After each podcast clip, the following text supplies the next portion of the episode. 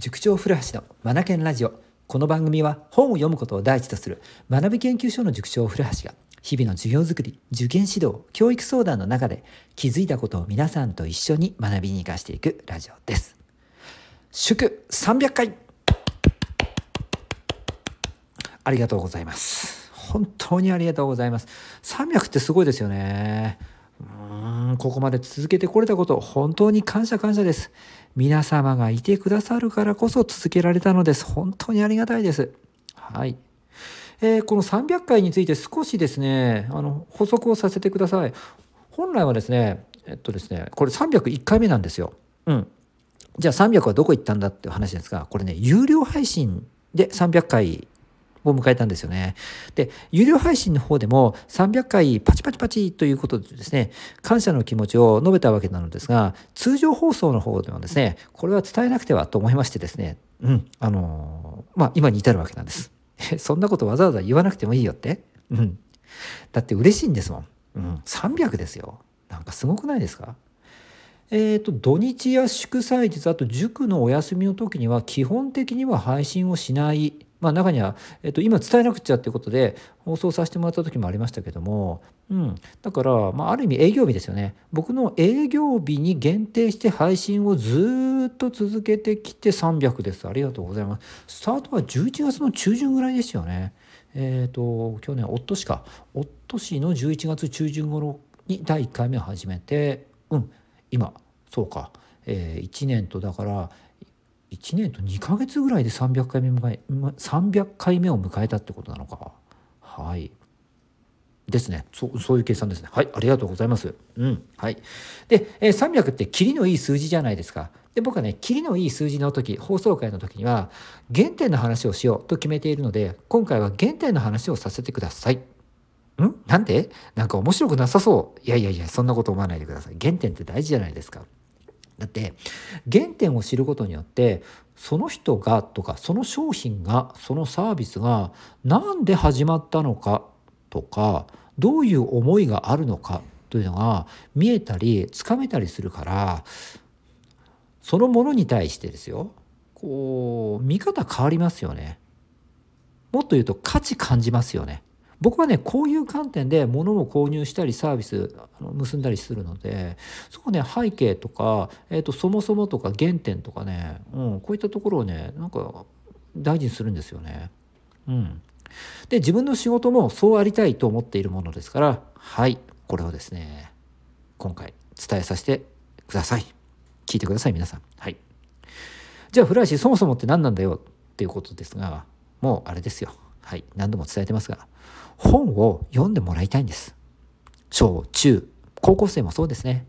10代の子たちに本を読んでもらいたい。もう生活の一部に歯を磨くとか顔を洗うと同じように当たり前のように本を読むということを生活の中に入れてもらいたいんです。これがね、僕の願いです。はい。ここに1ミリのブレ、ズレありません。うん、むしろ今、そこにですね、熱が帯びてきてしまってる。そんな状況ですね。うん。はい。というのもね、ちょうどこの間、中学入試の結果が出て、まあ、明日ね、二次試験を受けるお子さんたちもいらっしゃるとは思いますけれども、あの、まあ、入試が終わったと仮定してですね、話をしていくと、やっぱりこう、本が与える影響って、ものすごく大きいなっていうのを今年も目の当たりにしたんですよね。うん。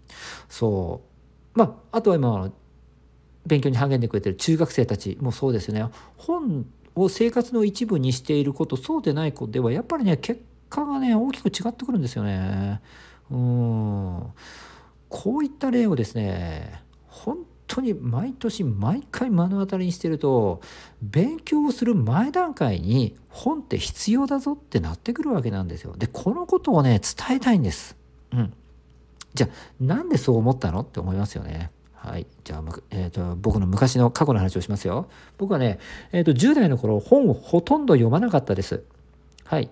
でも根性だけは一丁前にあったものですから勉強っていうものはそんなに苦労しなかったんですよ。うん。小中まではね。うん。でね僕ね、あのー、英語が大好きだったんです。うん。ちょうどアメリカがロサンゼルスオリンピックが開催されたりとかもうイケイケどんどんの時で当時ね、あの年の離れた兄弟からもアメリカの音楽そういったものが部屋から漏れ聞こえてくるものですからそういったものに胸躍らせていていたりしてアメリカがかっこいいアメリカってすげえというふうに僕は捉えていたんですよね。で英語っていうものにはすごい興味があったんです。でそんな中で近所でですね近所に英語塾というのか、え英語のなんだろうな、なんか集まりみたいなのが始まったんですね。うんと大学生のお姉さんがやってきてですね、あのー、近所の子たちを集めて、英語で遊んでくれたんですよね。それは僕が小学5年生の時です。はい。はい、でアメリカってすげえやって思っている僕が英語に触れるものですからもう当然飛びつきますよね。うわ楽しい英語英語大好きみたいな。ね英語 is life みたいな。ね本当にね夢中にやってましたねもう。はい。その勢いで中学生に上がりまあ英語大好きなものですからあの英語の成績いいんですよね。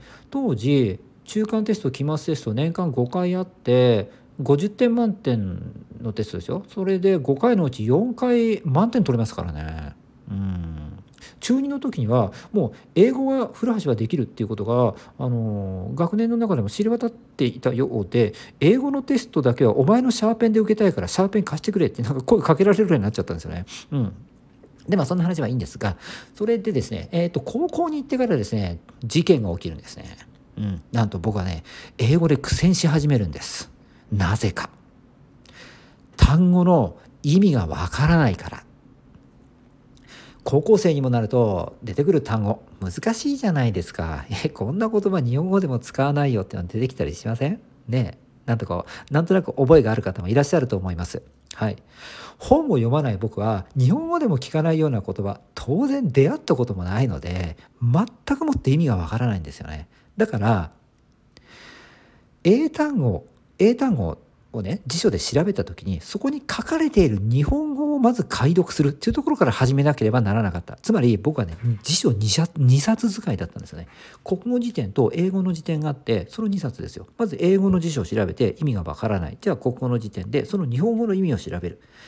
なんとも時間かかる面倒くさいことやってますよね。でもねこれしか手がなかったんです。はいでそうこうしているうちに僕の成績はですね、まあ、どんどん落ちていくんですよね。うん、だって周りの子たちはですよそんな僕みたいな国語の辞典を引っ張り出して英単語をマスターするなんてことをやっていないですから学習するスピードだって大違いじゃないですか。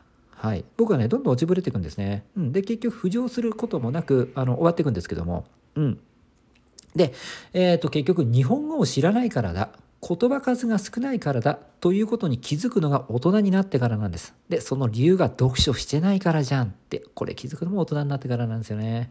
うん、もっと早く気づいてたらなって思うんですけどね。うん。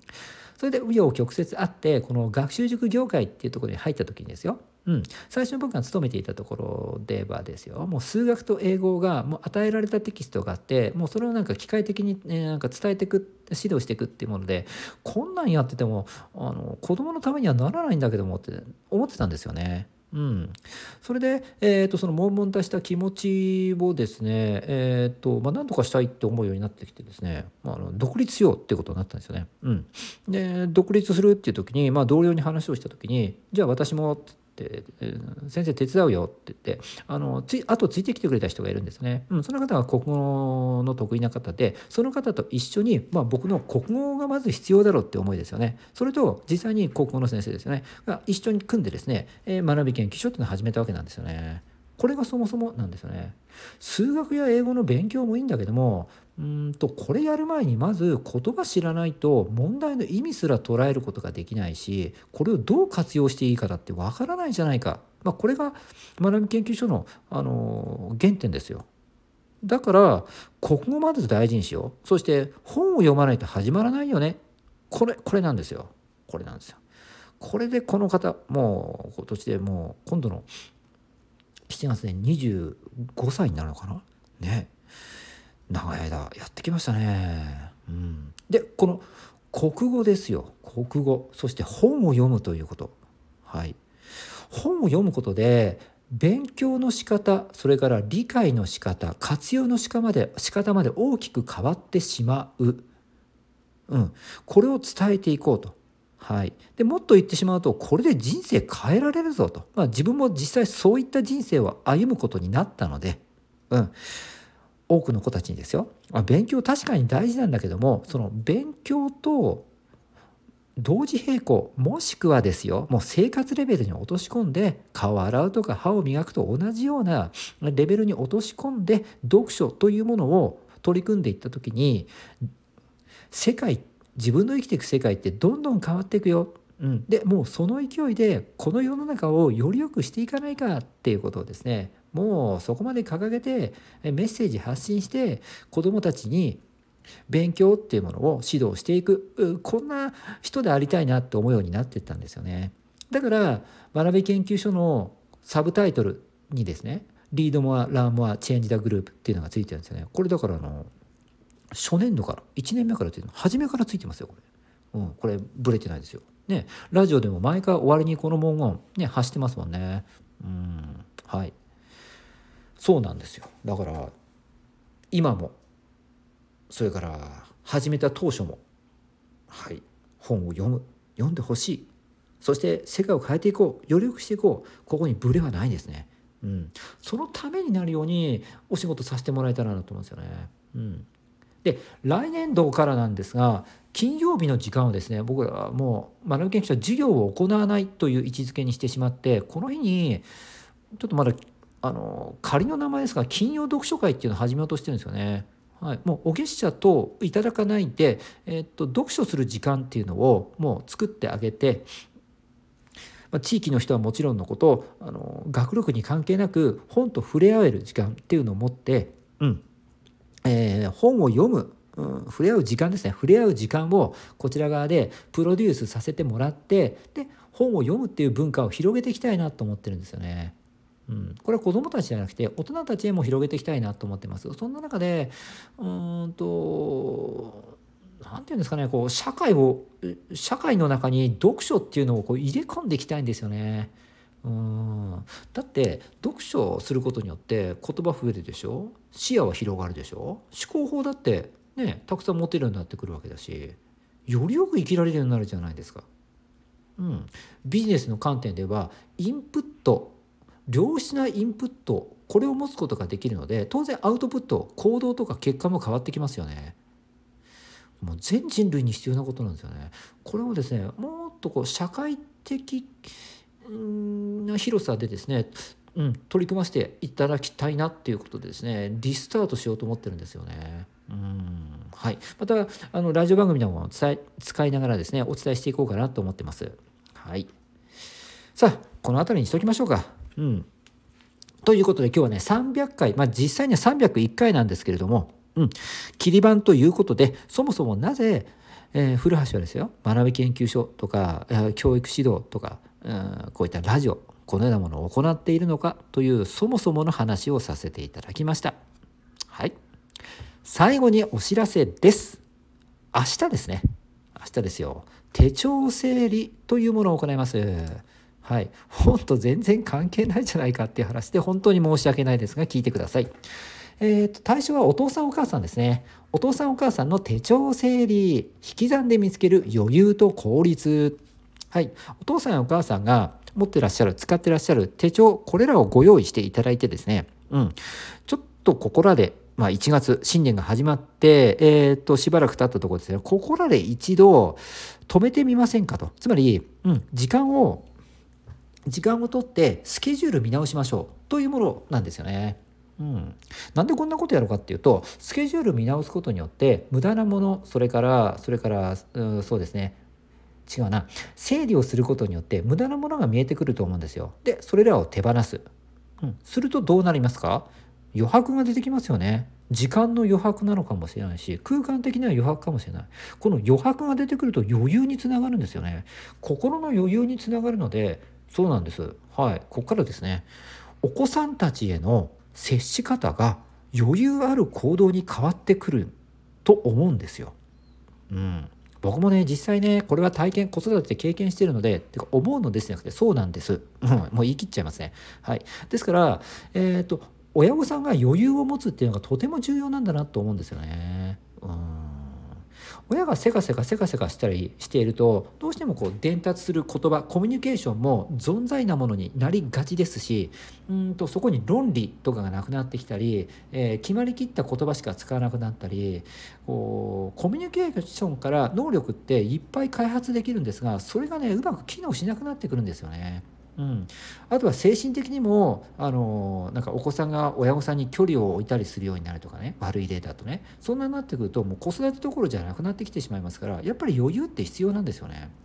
はい、で僕も実際にうんと自分の手帳を使って自分もこううんと余裕を作りたいと思っているものですから僕もねやりながら皆さんも一緒にどうですかという企画なんですよね。お題はかかりません。はい。